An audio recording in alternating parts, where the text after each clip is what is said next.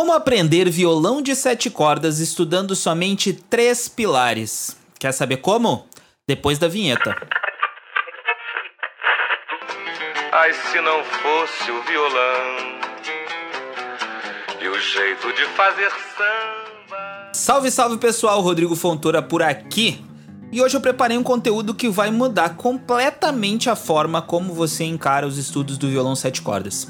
E eu digo mais, hein? Esse material é tão rico e detalhado que tu vai conseguir inclusive aplicar em qualquer estudo de instrumento harmônico. Presta muita atenção e vamos lá. Antes disso, Segue a gente nas redes sociais, arroba Ideias Musicadas, compartilha com os amigos, com a galera que toca, para ajudar a fortalecer aí, né, o podcast, esse canal de estudos. Mas vamos lá, tá? Uh, quem nunca se viu ali naquele famoso dilema, né? Será que eu tenho que estudar todas as escalas uh, para conseguir tocar esse violão?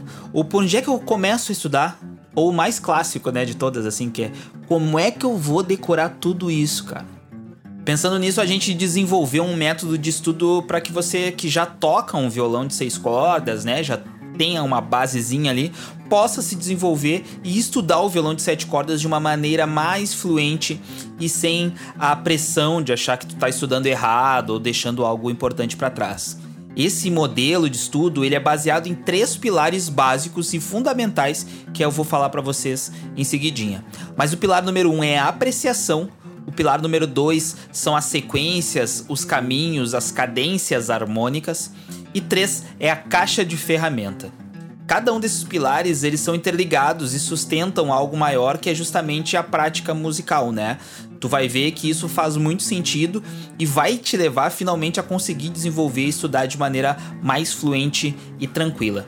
Então, o primeiro pilar que a gente tem que prestar atenção e a gente tem que cuidar bastante é o pilar da apreciação o primeiro pilar, ele é o mais intuitivo e importante, né? Que é a apreciação musical.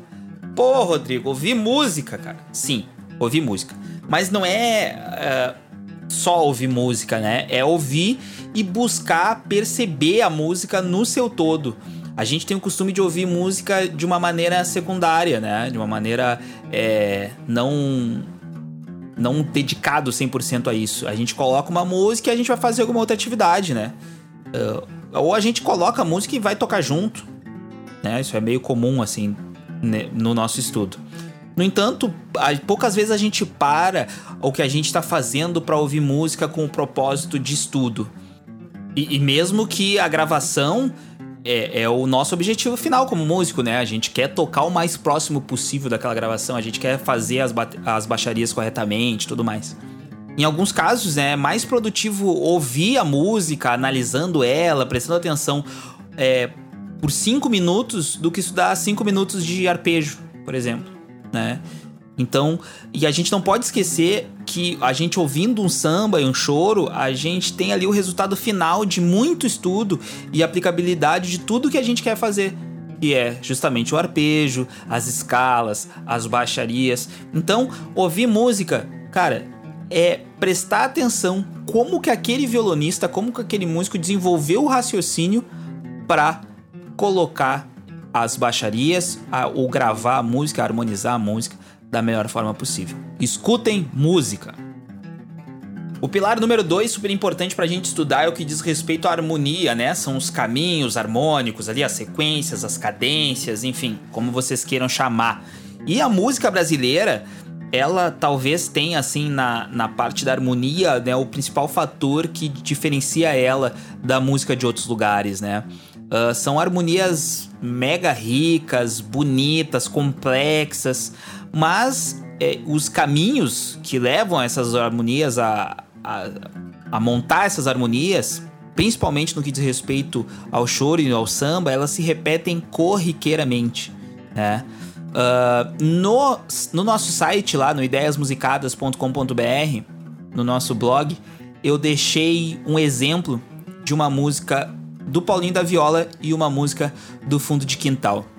Essas duas músicas, elas apresentam a mesma sequência harmônica, o mesmo é, caminho harmônico, né? Apesar de estarem em campos harmônicos diferentes, tem tônicas diferentes, o caminho que ela percorre dentro de cada campo harmônico é exatamente o mesmo. E esse exemplo ele se repete inúmeras vezes em vários outros modelos e caminhos. É, obviamente que existem músicas que não seguem esse padrão, né?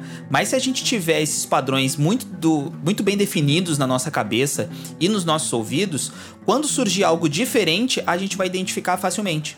Então, pensa comigo, tá? Se os caminhos harmônicos aparecem recorrentemente nas músicas, isso quer dizer que se você dedicar o estudo, né, um pouco de campo harmônico e transpor essas sequências que tu vai identificar nas canções durante o exercício de escuta, né, de apreciação musical, ó, o pilar número um aí, tu vai poder utilizar as frases e as baixarias que se adaptam dentro desses caminhos e utilizar eles quando necessário, criando uma espécie de acervo de baixaria, ou a gente pode chamar de caixa de ferramentas. Bingo! Tá aí o nosso terceiro pilar, a caixa de ferramentas. E daí eu vou usar uma analogia que eu vi isso há muito tempo atrás de um baita violonista aqui de Porto Alegre, que é o seguinte, cara, tu imagina um mecânico, tá? Ou, sei lá, um encanador ele, daí tu tem uma emergência, liga para ele, para ele ir na tua casa resolver aí o problema e tal. Explicou mais ou menos por telefone para ele, ele chegou lá. Tu já viu um mecânico chegar para arrumar o carro só com uma chave de fenda? A chave de fenda pode até resolver, né? Mas ele vai sempre levar com ele algo a mais. Ele vai sempre levar com ele uma caixa de ferramenta. Com o violonista, principalmente o de sete cordas, é a mesma coisa a gente precisa de ferramentas, né? Ter aquela baixaria já decorada para aplicar na hora certa, ou aquela frase de efeito mais rápida e tal, para quando vai acontecer aquela mudança de tom. Então é nesse ponto que a gente junta os outros dois pilares e a gente estuda justamente a aplicabilidade deles, né? Como vai botar na prática tudo que a gente escutou já e o dentro dos caminhos harmônicos que a gente já estudou também tá? É unanimidade, né, entre os grandes músicos que é na roda que se aprende. A gente sempre escutou isso, né? Meu, é sentado na roda de samba ali ou na roda de chore que a gente vai aprender a tocar. E a nossa caixa de ferramenta ela é formada pelo nosso repertório, né? Pela experiência, pela vivência. Mas nesse método de estudo, tu não precisa necessariamente ter 25 anos de violão e ser super é, da velha guarda e tal para adquirir esse repertório. Esse repertório ele é formado baseado nos estudos de escuta musical e na análise dos caminhos harmônicos.